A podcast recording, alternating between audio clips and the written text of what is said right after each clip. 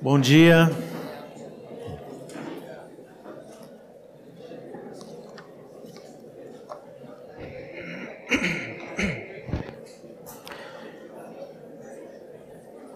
Eu sei que vocês estavam esperando o Márcio, lá de Curitiba.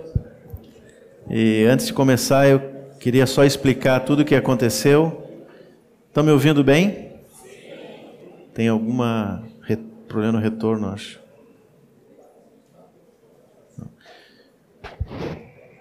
Eu estou ouvindo, mas está leve microfonia. É, nós, acho que umas duas semanas atrás, o Márcio, o Márcio é um dos presbíteros lá em Curitiba. Tem alguém de Curitiba aqui? Tem. E Márcio é um irmão muito amado, querido, cheio do Senhor. Ele é professor universitário e, e tem uma experiência muito interessante na vida acadêmica. E o testemunho dele é muito forte nesse sentido, tanto da de como se manter é, nesse meio que atualmente né, é um meio tão hostil para o cristão, e ao mesmo tempo ser luz, que é o, o motivo pelo qual o Senhor nos chamou para ser luz em todos os lugares, né? O que o Senhor falou através do Fernando hoje, nós nunca podemos esquecer. Deus ama a cada um dos nossos colegas de trabalho, de faculdade, professores, vizinhos. Mas, é, questão de umas duas semanas, eles ficaram sabendo da, de uma enfermidade grave, um câncer, na sogra do Márcio e, quando descoberto, já numa fase terminal. E ele nos avisou, mas disse: Olha, por enquanto, tudo tranquilo, estou preparando aqui, talvez a minha esposa não consiga ir comigo, mas em princípio eu estou indo. Só que nessa semana a situação piorou muito. E há uns dois dias atrás, se eu não estou enganado, é, ela, os médicos chamaram a família e disseram: Olha, não há mais nada o que fazer e nós vamos esperar que se conclua e que ela venha a falecer. Então isso abalou muito a família e ele ficou dividido entre atender o compromisso que tinha conosco aqui e cuidar da esposa, dos filhos, dos, da família da esposa. E nós dissemos para ele, Márcio, a tua prioridade é a tua família. Então, o Senhor não foi surpreendido por essa situação. De alguma forma, o Senhor tinha outro plano. Nós gostaríamos muito que tu estivesse aqui, mas é, se o Senhor propôs dessa forma, então cuida da tua família, consola a tua esposa, teus filhos, é, teu sogro, e nós vamos cuidar do retiro. E então fomos para diante do Senhor e modificamos um pouco a, o que vai acontecer no retiro, mas não mudamos o tema. O tema continua o mesmo, mas vários irmãos vão estar se revezando aqui. É, nós Tínhamos, na verdade, uma programação grande né, e muitas opções para as noites. Então, de alguma forma, o Senhor selecionou as coisas e, e vamos adiante no retiro. Amém? É, eu, como nós estamos com o tempo um pouco corrido, eu vou lendo os textos, eu não vou esperar que vocês abram, tá? Vocês são mais jovens do que eu, têm mais agilidade para mexer ali com as, Estão acostumados a fazer assim com o dedo, né, no telefone, então vão fazer na Bíblia agora. Eu vou tocando aqui, vou lendo, e se não conseguirem acompanhar, escutem o texto.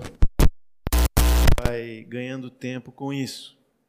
O primeiro texto que eu queria ler está em 1 Pedro, capítulo 3, versículos 3 e 4.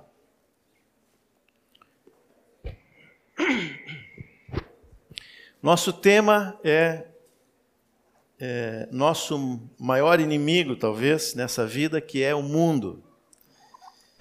E eu queria começar com esse texto, não, talvez vocês estranhem um pouquinho, mas vocês vão entender por que, que eu comecei com ele. 1 Pedro 3, cap, versículos 13 e 4. Eu estou lendo nessa versão, a versão mais nova da Sociedade Bíblica, talvez seja um pouco diferente da de vocês. diz assim: que a beleza de vocês não seja exterior, como tranças nos cabelos, joias de ouro e vestidos finos, mas que ela esteja no interior, uma beleza permanente de um espírito manso e tranquilo, que é de grande valor diante de Deus. Eu queria ressaltar a primeira expressão que diz ali que é a beleza de vocês. Em outras versões diz assim que o adorno da esposa não seja o que é exterior. Eu não vou falar sobre roupa, nem sobre brinco, nem sobre pintura, tá? Fiquem tranquilos. Pelo menos não diretamente. Mas essa palavra que está ali no versículo 3, beleza, na minha versão, adorno na versão de outros, ela no grego é cosmos. Eu não sei se tem aqui ó, a laminazinha ali com a, com a palavra cosmos. Que quer dizer um, um, alguma coisa que dá beleza, que deixa bonito, que é vistoso, que é harmonioso, mas só no exterior. É daí que vem a palavra cosmético, tá? Quem, eu não uso cosmético, mas acho que as meninas devem usar cosmético. Qual é o objetivo do cosmético? É melhorar ali, né? Não que já não seja bom, mas fica ainda melhor, mais bonita. Nessa idade é tranquilo, né, João? Agora na nossa já é mais difícil. Essa é a função do cosmético. Ele dá beleza, é, uma sensação de beleza, mas apenas no exterior. E Pedro diz isso: a não seja a beleza de vocês o exterior. Mas é interessante porque essa palavra usada nesse sentido é só nesse ponto na Bíblia, cosmos, só nessa vez. Mas ela nos ajuda a entender o cosmos no restante da palavra. Porque todas as outras vezes que aparece esse termo, cosmos é traduzido como mundo, mundo em, no mínimo, três sentidos. O mundo, no sentido daquilo que Deus fez.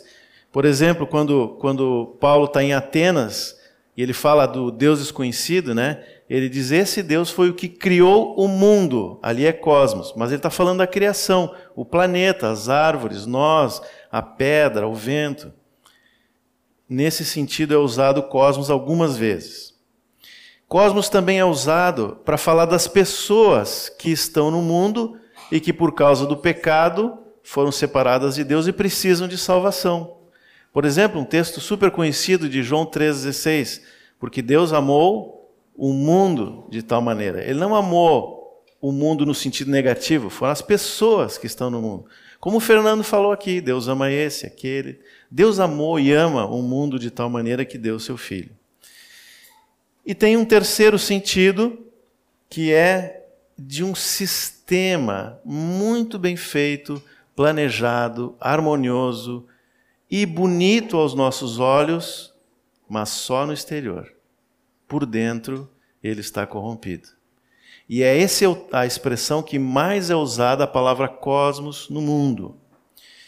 É, por exemplo, 1 João, aliás, João é o que mais usa, eu acho, essa cosmos nesse sentido. 1 João 2, 15 a 18, João diz assim: Não amem o mundo, nem as coisas que há no mundo. Se alguém amar o mundo, o amor do Pai não está nele. Tudo ali é cosmos, tá? Porque tudo que há no mundo, e aí ele descreve o que tem nesse sistema do, do mundo, no cosmos: os desejos da carne, os desejos dos olhos e a soberba da vida. Não procede do Pai, mas procede do mundo. Ora, o mundo passa bem como seus desejos, mas aquele que faz a vontade de Deus permanece para sempre. Filhinhos, esta é a última hora, e como vocês ouviram que o anticristo vem, também agora muitos anticristos têm surgido. Por isso sabemos que é a última hora. Percebem como João une esse aspecto do mundo com a última hora? Com a atuação do anticristo?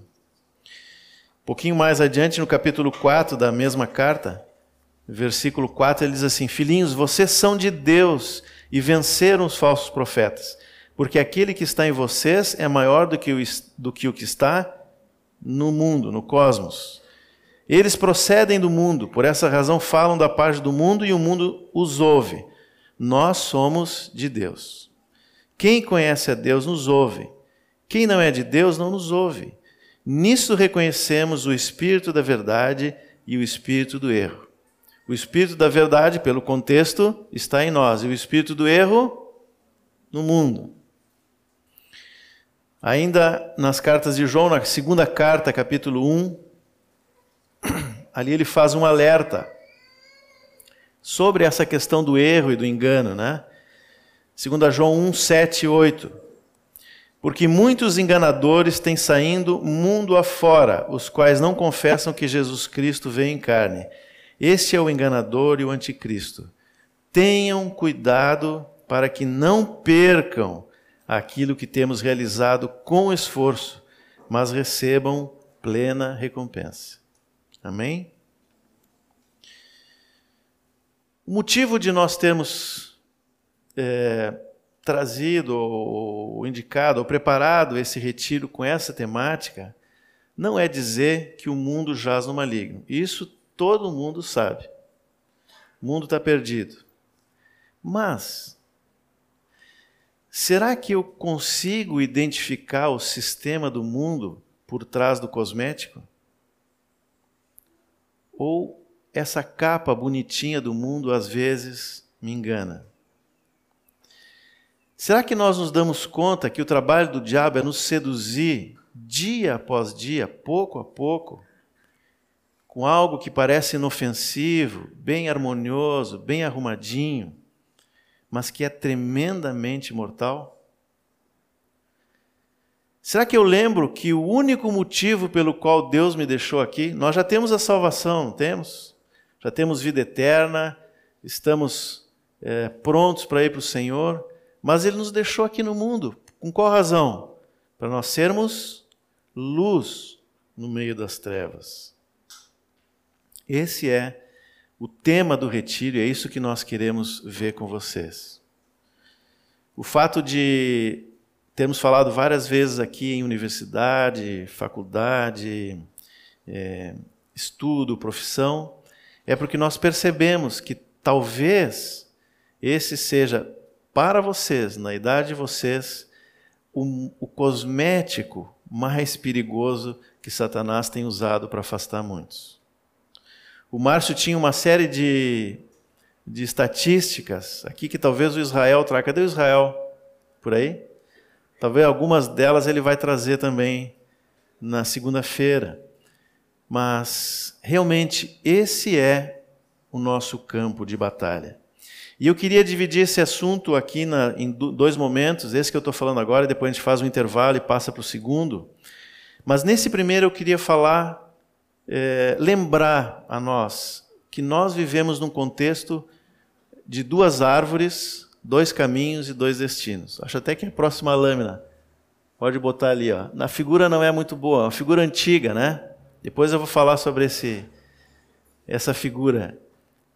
Mas é, eu queria traçar com vocês esse caminho desde o Éden até o Apocalipse. Ainda que eu não goste muito daquele olho ali no meio, não tem nada a ver com o resto. Mas os dois caminhos me ajudaram muito na infância, depois eu conto para vocês. Então, a primeira parte, falar sobre esses dois caminhos que nós estamos, que começa lá no Éden, uma escolha de Adão e os destinos que eles vão nos levar. E depois eu queria falar um pouquinho sobre a, construção do reino do anticristo. Nós acostumamos a ver que no Apocalipse vai haver um momento em que o anticristo vai reinar sobre essa terra. O que, eles, o que o diabo sempre quis. É, só que ele não sabe quando. Nós não sabemos e ele também não sabe quando. Então, desde lá da antiguidade, Satanás vem construindo esse império. Deus já interrompeu essa construção muitas vezes, mas sempre com os mesmos objetivos e com os mesmos princípios. E nós precisamos identificar isso hoje porque isso vai nos ajudar bastante. Primeira parte, então, as duas árvores.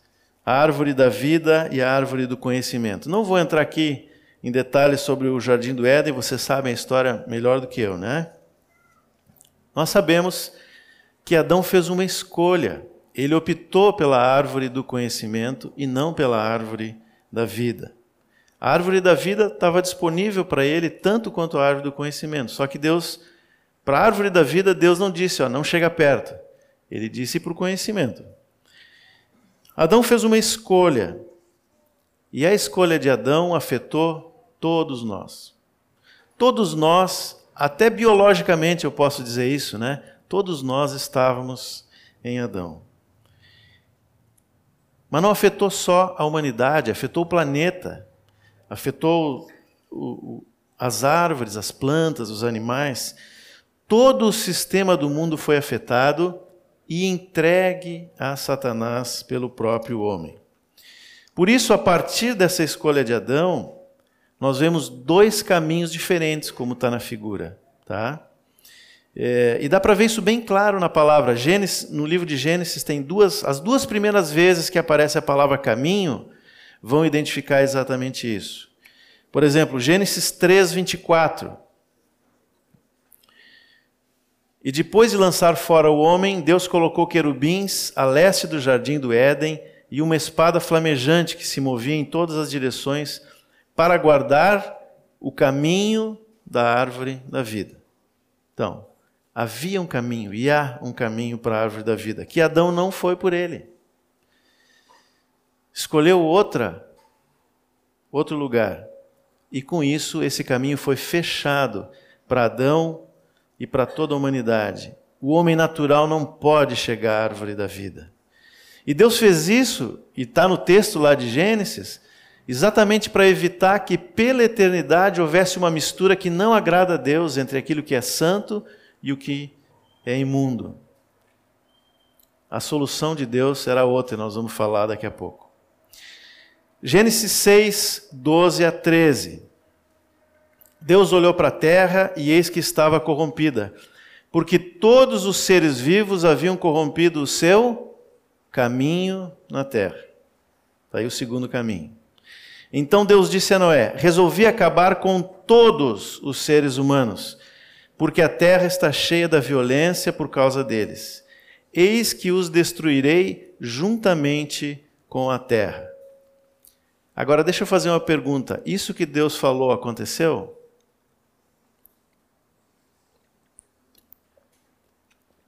Sim ou não? Pegadinha essa? Não aconteceu. Veio o dilúvio. E 99,9999 da humanidade foi destruída no dilúvio. E uma boa parte dos animais também. Mas Deus disse: todos vão perecer, juntamente com a terra. O que Deus falou para Noé naquele momento não aconteceu. O dilúvio tem outra finalidade que nós vamos falar mais adiante, tá? Mas o remédio para a humanidade por causa do pecado não é refazer as coisas, refazer o homem natural, refazer a criação, melhorar o que já existe. Não. O que foi manchado por causa do pecado está irremediavelmente estragado. O remédio de Deus para o homem e para esse planeta é a morte. É o fim de tudo aquilo que não tem origem nele portanto, não é santo. Vocês podem ficar tranquilos que todos nós, sem exceção, vamos ver o fim dessa carne e de tudo que está aqui ao nosso redor. A palavra diz isso. É, nós podemos não morrer, podemos ser arrebatados, mas alguma coisa Deus vai fazer com esse corpo e nem me interessa o que ele vai fazer. Se vai destruir, se vai desmanchar, não sei. Pedro diz que não mais por, pela água, mas pelo fogo, todos os elementos, e Pedro devia ter estudado química na faculdade, né? Porque ele diz que todos os elementos vão se desfazer pelo fogo. Nós recebemos, quando cremos no Senhor, uma nova natureza e o direito a ter um corpo novo quando formos transformados. Mas isso não aconteceu. Ainda estamos aguardando esse dia. Aquilo que Deus disse para Noé lá no dilúvio vai acontecer, mas ainda não chegou o dia.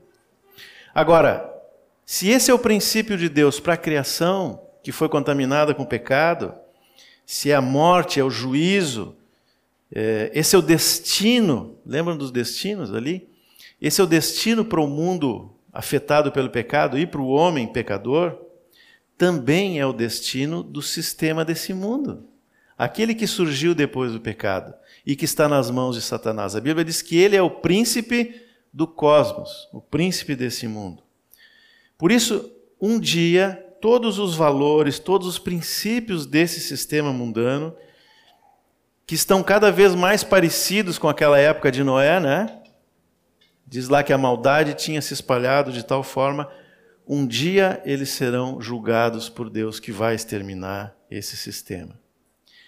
Aliás, essa similaridade com as coisas como aconteciam nos tempos de Noé é um sinal importantíssimo para nós hoje. Jesus deixou esse alerta.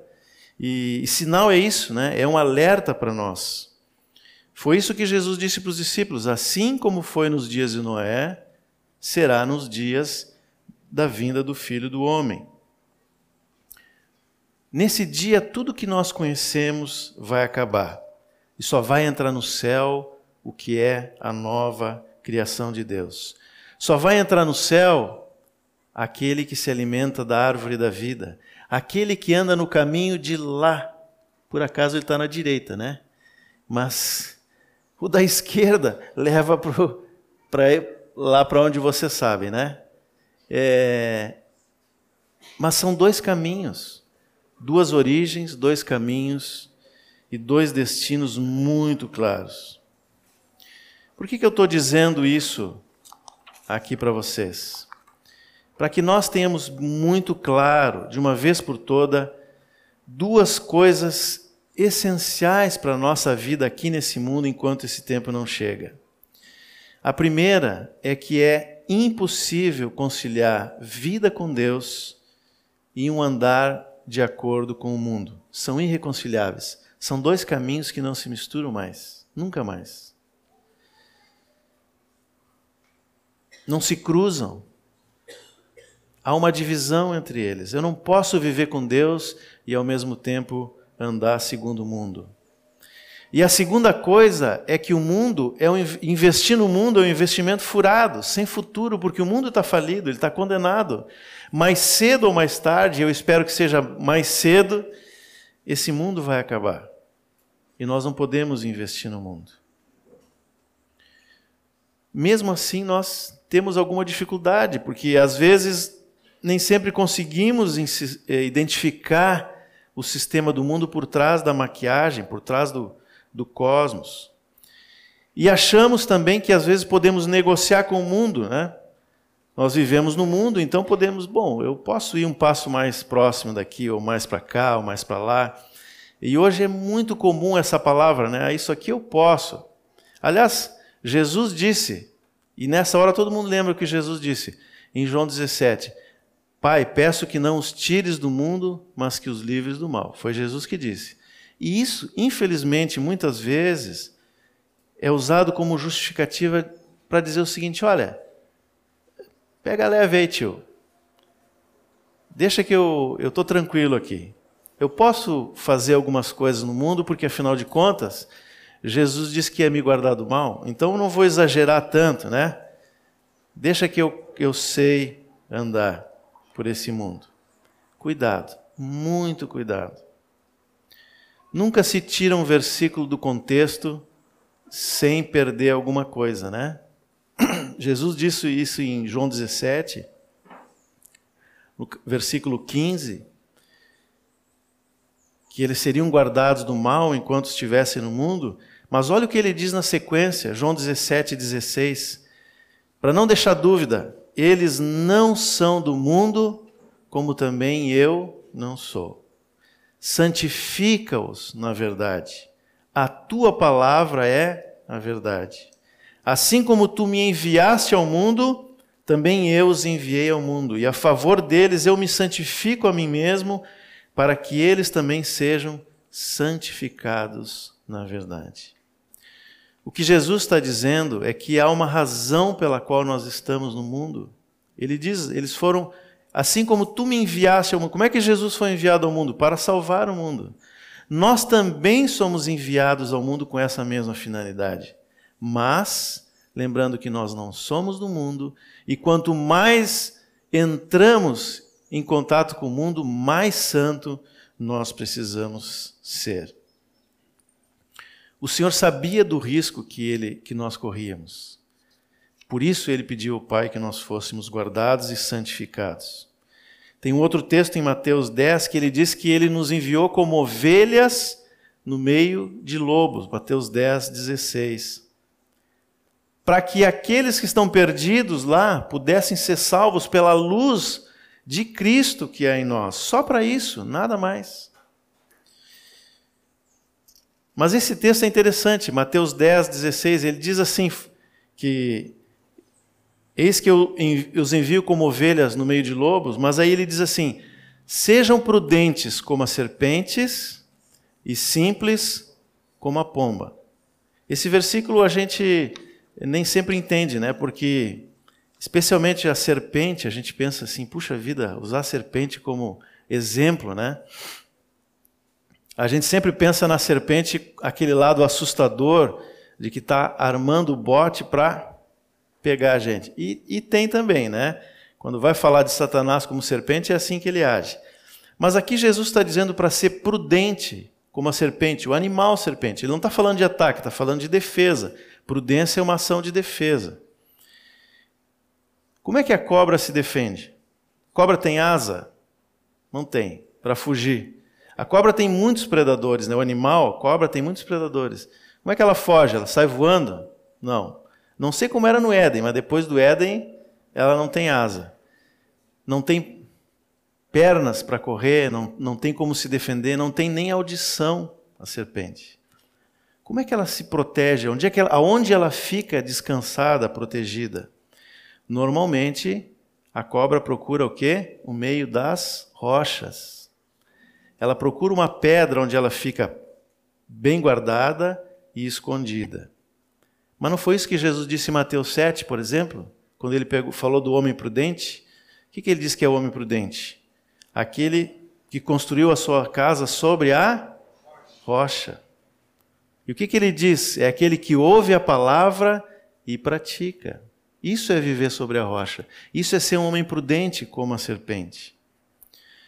Nós temos no mundo, no sistema desse mundo, um inimigo que distorce constantemente a verdade. Como é que nós vamos ficar firme então? Colocar nossa fé sobre o Senhor, sobre a Sua palavra e viver por fé segundo a Sua palavra. Ah, tio, mas não é bem assim, né? Essa palavra era para dois mil anos atrás, hoje é diferente. Se a palavra diz que é assim, é assim. Essa é a minha segurança. Essa é a prudência que Mateus 10, 16 diz que eu tenho que ter. Porque senão o inimigo vai me pegar, mais cedo ou mais tarde ele vai me pegar. E a pomba, lembra? Prudentes como a serpente, simples como a pomba. Algumas traduções, a maioria eu acho, usa essa expressão simples, que pode ser confundido com é, descuidado, né? simplório, ingênuo. Mas descuidado, ingênuo é, é, é, é, o contrário de prudente. O homem prudente ele é inteligente, ele olha, ele avalia e se protege. Então não pode ser esse sentido que Jesus está dizendo, ele estaria se contradizendo. Na NVI, se não me engano, diz assim: é, prudente como a serpente e sem malícia como a pomba. Eu fui olhar a palavra ali, que é, não conheço o grego, mas eu acho que é a, a keraios, depois o João diz para nós como é que é o, o grego. Mas a keraios, que está ali nesse versículo, significa assim, ó, não misturado, puro, como em relação ao vinho ou ao metal que não tem liga, né, é um metal só, não misturado. E no segundo sentido é, é simples de mente, sem misto de maldade, livre de malícia, inocente. Simples. Simples como a pomba. Interessante, Paulo usa essa palavra em mais dois lugares. É, aliás, Paulo, né, não é Mateus, Paulo usa em dois lugares, em Romanos e Filipenses. Romanos 16, 19, ele diz assim: Pois a obediência de vocês é conhecida por todos, por isso me alegro por causa de vocês. Quero que sejam sábios no que diz respeito ao bem e simples, sem malícia, sem mistura no que diz respeito ao mal. Mesma palavrinha lá da pomba. Filipenses 2,15: para que sejam irrepreensíveis e puros, simples, sem mistura, sem malícia. Filhos de Deus, inculpáveis no meio de uma geração pervertida e corrupta, na qual vocês brilham como luzeiros do mundo. Prudente como a serpente, sem malícia como a pomba. Agora, como é que nós conseguimos viver sem malícia nesse mundo onde todo o input, né? Onde tudo aquilo que está ao nosso redor nos joga maldade, maldade, maldade. Tem uma coisa interessante sobre a pomba, é um fato que aconteceu no, logo depois do dilúvio. Gênesis 8 diz que quando cessou o dilúvio, quando parou a chuva, as águas começaram a baixar e alguns picos de montanhas, de montes, podiam ser vistos. E aí Deus soltou dois, duas aves. Vocês lembram qual foi a primeira que soltou? Corvo. E a outra foi a pomba, né? É, o corvo, a, a, é, Deus não, perdão, Noé, Noé soltou, né? Noé soltou o corvo e Gênesis diz que ele foi e voltou algumas vezes até que não voltou mais. Sumiu. Por que, que uma ave vai e volta? Quando ela não acha alimento, ela volta. Vocês sabem aquele falcão ou gavião, não sei, que tem a, aquelas pessoas que treinam, né? A ave está no braço dele e sai voando depois volta. Volta porque ele tem uma raçãozinha na mão. Ele sabe que vai encontrar alimento de novo ali. Assim aquele corvo ia, não achava alimento e voltava. Até que um dia não voltou mais. Provavelmente porque achou alimento. Agora, o corvo é, me ajudem os universitários, é onívoro, é isso? Que se alimenta tanto de animal quanto de planta, é assim, né? Corvo é assim. E mais do que isso, ele é necrófago. Ele se alimenta de, de cadáveres de animais mortos. Agora eu pergunto para vocês: o que, o que, que tinha depois do dilúvio? O que mais tinha depois do dilúvio na terra ou boiando nas águas? Não eram cadáveres? Provavelmente aquele corvo foi e se alimentou de comida de sobra que ele tinha por lá. Não voltou. Tá bem. Aí Noé solta a pomba. A pomba vai e volta, não acha alimento. Até que um dia ela volta com uma folhinha nova, diz lá em Gênesis, de figueira. Isso é, é tremendo que Deus, é, a figura que Deus está usando. Não sei se vocês percebem a diferença que há aqui exatamente depois do dilúvio. A pomba é diferente do corvo, ela não se alimenta de cadáver, não se alimenta de animais mortos, ela é herbívoro, ela se alimenta de, de plantas. E isso tem a ver com a forma como nós vivemos depois do batismo. Aliás, eu falei que ia falar, que ia mencionar alguma coisa sobre o dilúvio, né? E talvez esse seja o momento, porque o dilúvio tem muito a ver com o batismo. Pedro diz isso. Eu não vou falar nenhuma novidade, vocês já leram a carta de Pedro, né? O que, que Pedro diz no capítulo 3, 20? Os quais, noutro tempo, foram desobedientes. Está falando sobre a geração de Noé. Quando Deus aguardava com paciência nos dias de Noé, enquanto se preparava a arca, na qual poucas pessoas, apenas oito, foram salvas através da água. O batismo que corresponde a isso agora também salva vocês, não sendo a remoção das impurezas do corpo, mas o apelo por uma boa consciência para com Deus por meio da ressurreição de Jesus Cristo, que depois de ir para o céu está à direita de Deus, ficando subordinados anjos, potestades e poderes. Ora, capítulo 4. Tendo Cristo sofrido na carne, estejam também vocês armados do mesmo pensamento, pois aquele que sofreu na carne rompeu com o pecado, para que no tempo que lhes resta na carne vocês não vivam mais de acordo com as paixões humanas, mas segundo a vontade de Deus. Pedro usou o dilúvio para falar sobre o papel que o batismo tem no plano de salvação de Deus antes de conhecer o Senhor, nós tínhamos vários problemas com Ele, né? O primeiro problema, o maior problema que nós tínhamos é que nós éramos condenados segundo a lei. Paulo diz isso para os romanos muito claramente, né? Por causa do pecado, nós não cumprimos a lei, e quem não cumpre a lei vai ter uma pena. Nós éramos condenados, estávamos. É, iríamos para o fogo eterno, a separação de Deus.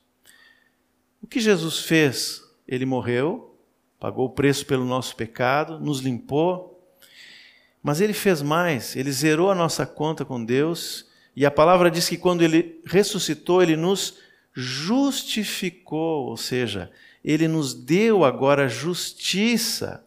Porque senão com a conta zerada, eu acho que o ano passado a gente usou esse exemplo, se alguém paga a minha conta e eu continuo com limite no cheque especial, a possibilidade de usar aquilo ali é grande, né? Mas Jesus não só pagou a nossa conta, como ele nos deu crédito. Ele nos deu justiça. Quando isso acontece na nossa vida? Quando nós cremos. Quando nós cremos, todo aquele que crê já está salvo da condenação. Não precisamos nada mais, a obra é de Cristo. Primeiro problema resolvido. Segundo problema, a Bíblia diz que nós estávamos mortos nos nossos delitos e pecados. O que significa que nós não, um morto não faz nada, né? Pode pedir para o morto, por favor, dá licença, me alcança aquilo ali. Ele não vai responder nada. Assim nós éramos para Deus. Nós não podíamos fazer nada para o Senhor, não podíamos ter comunhão com Ele. E Deus não quer usar nada que seja dessa natureza. Eu já falei antes, tudo que é de Adão está condenado e um dia vai acabar. Qual foi o remédio para Deus? Ele nos regenerou, ele nos gerou de novo. Nós nascemos do alto, uma nova natureza. Hoje nós temos isso dentro de nós, em nosso espírito, mas um dia vamos receber um corpo novo também. Esse, assim Deus resolveu o segundo problema. Quando ganhamos isso? Quando cremos. João 5:24 diz: "Aquele que creu passou da morte para a vida". Mas tem um terceiro problema. Enquanto nós estamos nesse mundo, nós temos um inimigo, que é o mundo. E temos a carne, o velho homem, que apesar de condenado, ainda continua nos incomodando, está por aqui. Assim como era o povo de Israel, né? Saiu lá do Egito, mas logo em seguidinha o faraó foi atrás. Como é que Deus resolve o nosso problema com o mundo? É aí que entra o batismo. A água resolve isso de uma maneira muito simples. O que Deus fez foi acabar com o mundo. É isso que Pedro está dizendo. Lá no dilúvio, Deus acabou com aquele mundo. Acabou com aquele mundo. Assim como nós no batismo, o mundo morreu para nós e nós morremos para o mundo. Rompe qualquer ligação que nós tínhamos no pecado. É por isso que Paulo diz né, em Gálatas: já não sou eu, mas quem vive, mas Cristo vive em mim. E essa vida que agora tenho, eu vivo pela fé no Filho de Deus que me amou e se entregou por mim. É uma nova vida. O velho homem está morto e acabado, e enterrado. Nós somos salvos por meio do batismo do mundo. Vocês acham que Noé e a sua família não tinham que estar no dilúvio também? E todos aqueles animais? Claro que tinham. Eles eram pecadores também. Não foi pelos méritos de Noé que Deus resolveu salvá-lo, foi por fé. Hebreus diz isso, que foi por fé que ele foi salvo.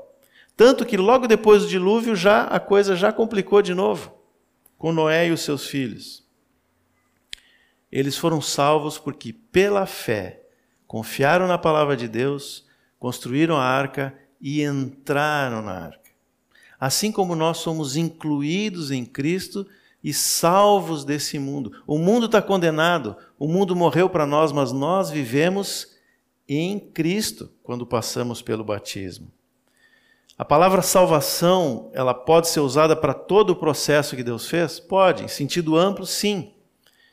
É, nós somos salvos do inferno, que nem conhecemos, né? mas não estamos mais condenados, fomos salvos de tudo. Mas num sentido mais estrito, quando eu falo de salvação relacionado ao batismo, é salvos do mundo, do cosmos. É isso que Pedro está dizendo.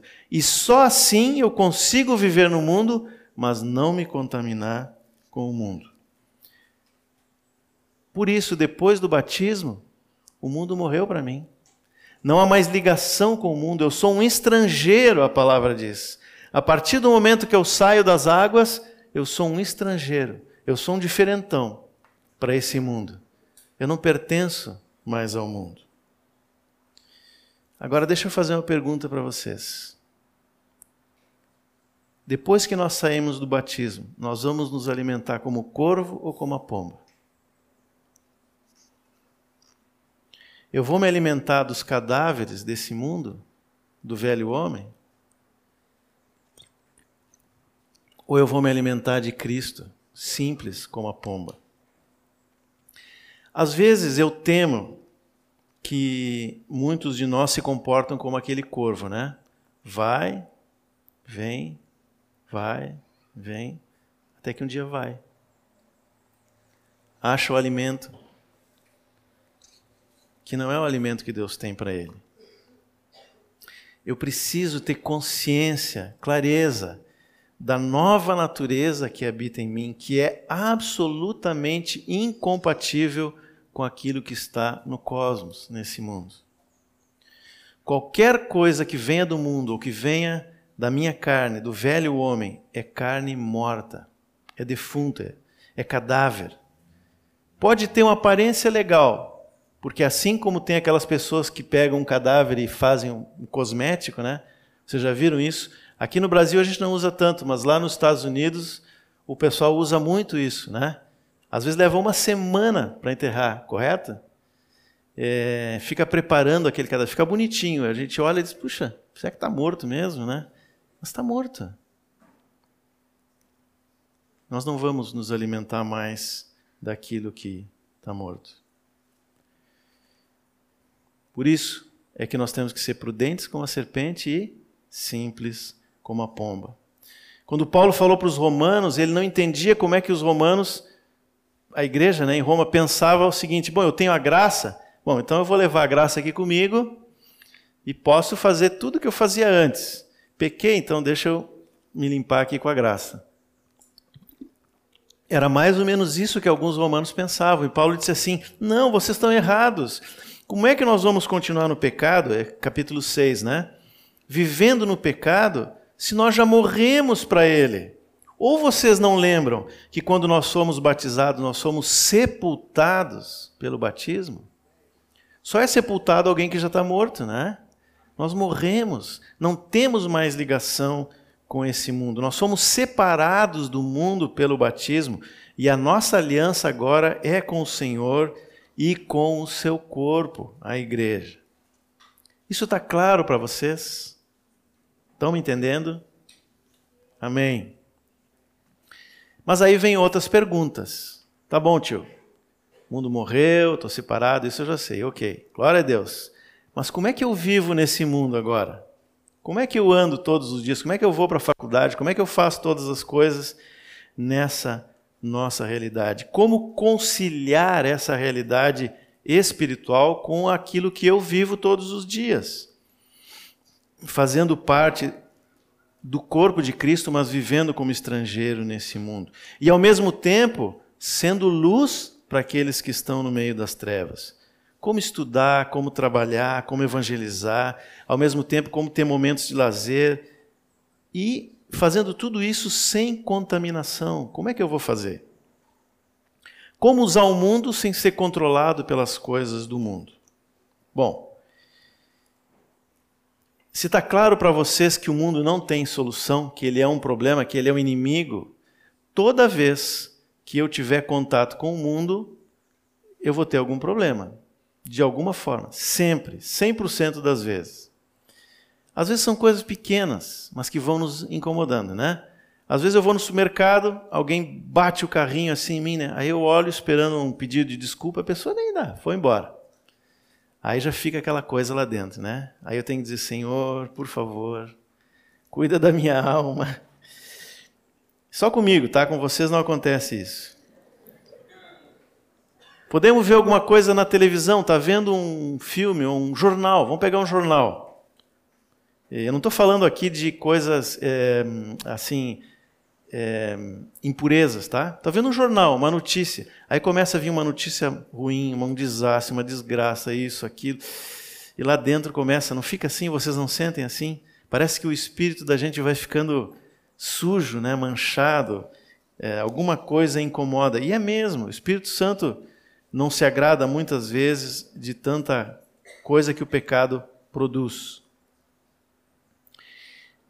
Podemos estar estudando ou trabalhando assim, estou no final do CCC e não faço mais nada, né? Do TCC, perdão, TCC. Na minha época era CCC, olha. Estou no final do TCC, a mãe põe a comida por baixo da porta, assim, nem sair do quarto eu saio, né? Mas o fato de estar tão envolvido com alguma coisa que é lícita, eu não estou falando de pecado em nada aqui, tá? Vai deixando assim, parece que uma poeira vai ficando, como fica em cima dos móveis, né? Tem que ficar limpando. E se nesse contexto a gente cai em alguma armadilha de Satanás, aí então que a coisa pesa mesmo. Como eu vou conviver com essas coisas do mundo sem me contaminar e sem deixar que isso me deixe pesado, né? Triste, longe do Senhor. Primeira coisa que eu tenho que saber é que o meu contato com o mundo é no limite do necessário. Não é o mogli, tá? Mas é somente o necessário. No limite do necessário. A palavra diz: nem tudo que é lícito é conveniente, nem tudo me convém, nem tudo convém para a minha vida. Pode ser lícito, mas não é conveniente. Esse é o princípio que a gente tem que cuidar. Eu vou dar alguns exemplos, assim, alguns mais evidentes, ou talvez nem tanto, né? Do quanto que eu posso, dos limites que eu tenho e como entender, identificar isso, né? Até onde eu posso ir no entretenimento? Até onde eu posso ir na bebida alcoólica? Até onde eu posso ir nas músicas do mundo? Até onde eu posso ir na moda, ou nos estilos de vida desse mundo? Difícil a pergunta, né? Bom, a gente tem um método que é o seguinte: eu traço uma linha aqui e digo assim, isso pode, isso não pode. Isso aqui, tio, ah, isso pode.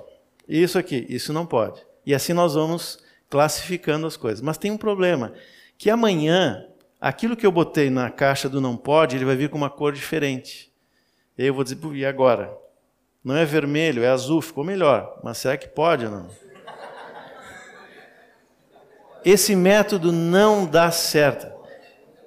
Esse método não dá certo porque Satanás sabe que ele pode passar um cosmético e nos enganar. Não dá certo. O que realmente Deus quer que nós façamos é, com sinceridade, com seriedade, avaliar diante dele se aquilo é realmente necessário, se me edifica, ou se apenas satisfaz a minha carne, porque se só satisfaz a minha carne e traz um risco, então eu deixo de lado. Eu deixo de lado. Eu estou aqui como estrangeiro por algum tempo, daqui a pouco eu não vou ficar mais. Então, só o necessário. Eu, quando vim morar em Porto Alegre, eu tinha 19 anos. Eu trabalhava já no, no Banco do Brasil e logo que eu cheguei aqui, é, eu fui fazer um curso em Bento Gonçalves. E eu vinha de um contexto de uma igreja metodista muito tradicional, inclusive na questão da bebida alcoólica. Mas eu cheguei aqui em Porto Alegre e a turma de jovens aqui é, não era exatamente assim como era o pessoal lá do interior. E eu pensei, bom, agora eu estou livre, né? Só que eu não tinha experiência nenhuma. Aí eu fui para esse curso em Bento Gonçalves e aí marcaram um jantar numa vinícola. No caminho ali entre Carlos Barbosa e Bento. Eu acho que nem existe mais a Forestier, essa vinícola. E aí tinha assim uma carta de vinhos à disposição. E eu disse: "Bom, é hoje que eu vou conhecer todos eles, né?" Branco, rosé, tinto, todos eles. Eu não preciso dizer para vocês o que aconteceu depois. Só que eu tinha que voltar para Bento e eu estava dirigindo. E vocês sabem como é que é a entrada de Bento, né? Aliás, todas essas cidades da Serra é assim aquela estrada reta, assim, né? Até chegar lá em cima e penhasco para os dois lados. Eu lembro como hoje que eu disse como é que eu vou chegar. Eu tinha ainda alguma alguma um pouco de, de clareza ainda me restava. Eu disse assim, eu vou olhar aquela linha branca do lado, eu não posso sair dali. Eu tenho que ir junto com a linha branca. Mas eu podia ter morrido ali. Eu podia ter caído para o lado, nem estaria aqui falando para vocês, minhas filhas não estariam aqui, o Lucas não estaria tão feliz assim como está.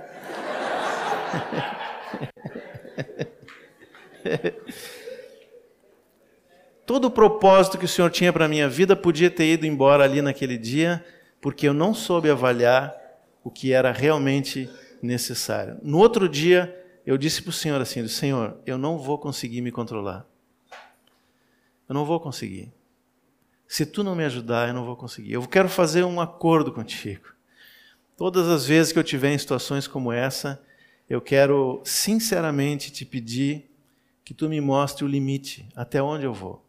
E se por acaso eu for tropeço para alguém, então me mostra isso, porque eu não quero que o outro caia por minha causa. Eu não estou dizendo que eu nunca mais bebi vinho, nós, pelo menos uma vez por mês, a gente bebe vinho na ceia, né? Mas eu também bebo vinho sem nenhum problema, mas agora eu sei, e o Espírito Santo tem me ajudado a dizer até onde eu posso ir. Nós não podemos evitar de sujar os nossos pés na lama no meio de uma tempestade, de uma chuva, né? Se caminhar ali por aquela estrada, Daqui a pouco vai estar calçada, viu? Mas enquanto não está calçada, se chover, eu vou sujar de barro os meus sapatos. Mas eu posso evitar de afundar na lama. Se eu sei que mais adiante há um lamaçal, eu posso não ir para lá. Essa escolha eu tenho. Outros exemplos não são tão evidentes, é, mas também entram aqui. Eu não posso deixar de trabalhar. Todos nós trabalhamos, estudamos, não posso deixar de estudar. Mas se eu quiser ser o melhor na minha profissão, o de maior sucesso na minha área, certamente isso vai me deixar mais tempo em contato com as coisas do mundo do que com as coisas de Deus. Até onde é necessário. Uma moça, uma mulher, pode ser uma excelente profissional, e eu tenho aprendido ao longo dos anos que normalmente são, viu? As mulheres são muito melhores que os homens em muitas coisas especialmente no, quando elas se empenham em fazer alguma coisa na sua profissão. Mas será que uma moça vai conseguir cumprir o seu papel de esposa e mãe como Deus quer se ela não estiver disposta a abandonar aquela profissão quando Deus mandar? Aí também, nessas coisas também tem uma escolha por aquilo que é do mundo ou por aquilo que é de Deus um conselho. Crie o hábito de sempre se perguntar: Senhor, qual é a motivação do meu coração? A primeira pergunta que eu tenho que fazer. Tu que sonda o meu coração, me mostra qual é a minha motivação de fazer isso. É só satisfação da minha carne? Até onde eu vou nesse assunto? Isso contribui para o teu propósito na minha vida? Porque se não contribui, tenho coisas mais importantes para fazer, né? Repetindo, primeira coisa é usar o mundo no limite do necessário. Outro ponto a considerar para poder viver nesse mundo e não se contaminar com o mundo, e que tem a ver com esse anterior, é que mesmo quando nós não conseguimos evitar que a sujeira do mundo se acumule, porque eu estou trabalhando, porque eu estou estudando, porque eh, alguém me falou alguma coisa e tal, mas eu preciso me limpar constantemente. E aí entra muito a ação do corpo. Vocês lembram que na última ceia com os discípulos, Jesus começou lavando os pés dos discípulos, estão lembrados?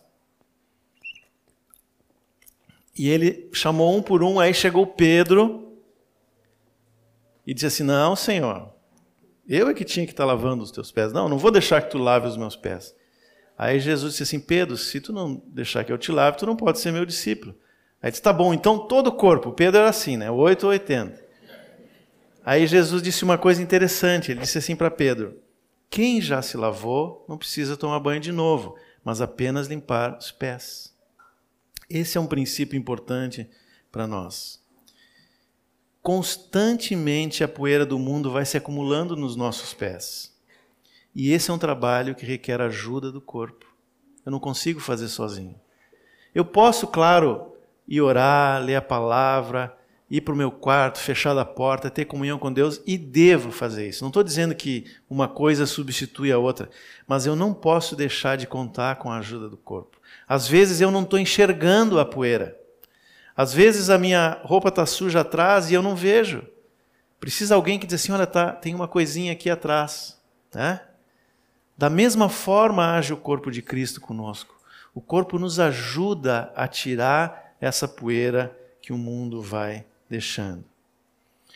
Se nós estamos no meio de uma guerra, de uma luta, e eu sou ferido, quem é que vai me ajudar? É o companheiro, é o soldado do lado. Se ele não tiver o remédio, ele vai pegar junto com outros e vai me levar lá onde está o serviço médico, não é? Mas nós estamos numa guerra. Se de alguma forma esse mundo nos afeta ou nós somos feridos, eu preciso aprender a buscar o corpo. E eu preciso aprender a ajudar aqueles que estão passando por situações assim. Nós vamos orar juntos, nós vamos estudar juntos a palavra, nós podemos compartilhar lutas e vitória, podemos evangelizar juntos, vamos viver juntos para o Senhor, em torno das coisas do Senhor, não em torno das coisas do mundo, em torno das coisas do Senhor. Algumas vezes eu vi jovens que começaram a andar sós, ou trocaram as amizades da igreja por companheiros que eles encontraram na faculdade ou no trabalho e tiveram experiências amargas na sua vida com Deus. Vamos lembrar, o Senhor nos deu o remédio, Ele ensinou o caminho, lavar os pés uns dos outros. Recapitulando, e nós vamos fazer o intervalo para a segunda parte, tá? Há um sistema, o cosmos, que é totalmente contrário a Deus, que é nosso inimigo. Esse sistema está condenado, é uma furada investir. Ninguém vai comprar dinheiro da Venezuela hoje. Quem é que é louco de fazer isso? É uma furada investir numa coisa que está condenada. Ainda que a maquiagem que o diabo usa sobre o sistema do mundo muitas vezes nos engana e atrai. Por isso nós precisamos ser prudentes como a serpente, simples como a pomba e contar com essa ajuda do corpo. Amém? Fazemos um intervalo. Eu quero orar com vocês antes, mas só para a gente já combinar o que vem depois. Fazemos um intervalo rápido, 10 minutos só para ir no banheiro e voltamos para a segunda parte, ok? Mas antes de levantar, eu queria orar com vocês e e queria pedir que, se de alguma forma essa palavra falou contigo, se de alguma forma tu está percebendo que esse sistema tem te atraído mais do que deveria, deixa o Senhor sondar o teu coração. Na verdade, todos nós, todos nós nessa hora precisamos ir para diante do Senhor e dizer: Senhor, está tudo bem mesmo? Ou tem alguma coisa que tu queres ajustar na minha vida para eu caminhar livre? É, sem as prisões desse mundo. Amém? Vamos orar um pouquinho. Senhor Jesus, todos nós aqui, sem exceção, Senhor, sofremos como estrangeiros num lugar que não é a nossa casa. Tu disseste que ia preparar lugar para nós junto na casa do Pai. Nós cremos nisso e ansiamos esse dia, Senhor. Mas enquanto ele não vem, eu quero te pedir, junto com meus irmãos, pela minha vida e pela vida deles, nos dá olhos claros, Senhor, limpos, para ver a realidade que nos cerca. Nós não queremos ser enganados por Satanás, não queremos ser atraídos pelas coisas do mundo, não queremos deixar que essa sujeira que nos cerca se acumule sobre nós. Nós queremos viver livres, limpos para Ti, Senhor. Queremos verdadeiramente ser luz, Senhor. Uma lâmpada suja não ilumina, Senhor. Nós queremos estar limpos para que a tua luz seja vista à distância e vá dissipando as trevas, como a tua palavra diz, Senhor. Esse é o nosso desejo, é o nosso pedido para ti. Nos ajuda, Senhor. Nós sabemos que não temos em nós mesmos nenhuma condição de lutar contra o mundo, mas ao mesmo tempo tu nos deste todas as condições pelo teu Espírito, Senhor nos ajuda a usar, a saber como usar essa riqueza inestimável que tu colocasse dentro de nós, Senhor. Nós temos tudo, tudo. Temos um capacete para nossa mente, temos um escudo, temos espada, um Espírito Santo que luta por nós, nos mínimos detalhes, uma palavra que é viva e eficaz contra as trevas, Senhor. Hoje nós queremos renovar nosso pacto, nossa aliança contigo, Senhor. Não achando que vamos cumprir porque temos alguma coisa em nós mesmos, mas porque sabemos que não temos, mas confiamos no Teu Espírito, Senhor. Nós queremos sair daqui, Senhor, comprometidos de sempre, sempre buscar o Teu Espírito, para que nós sejamos cheios, para que nós sejamos fortes, corajosos, santos, luz no meio das trevas. Em nome de Jesus. Amém.